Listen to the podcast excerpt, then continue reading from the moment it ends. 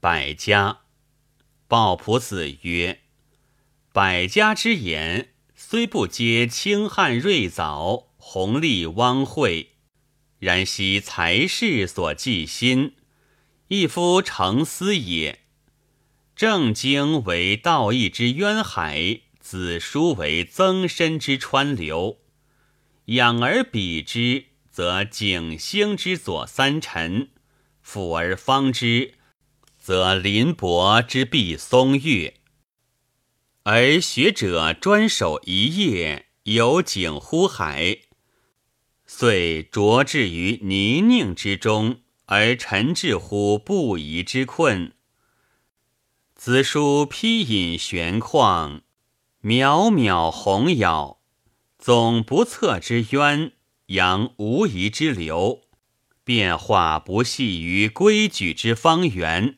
旁通不沦于为政之邪径，风格高严，重任难尽，使偏嗜酸甜者莫能赏其味也；用思有限者不得辨其神也。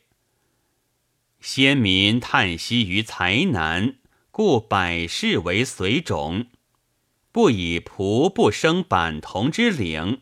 而捐药业之宝，不以书不出周孔之门，而废助教之言。有比操水者，气虽异而救火同焉；譬若针灸者，术虽疏而攻及君焉。狭见之徒，区区指一，取博辞经思。而不识何资珠可以其重于山陵，聚百千可以治数于亿兆。或师父琐碎之文，而乎子论深美之言，真伪颠倒，玉石混淆。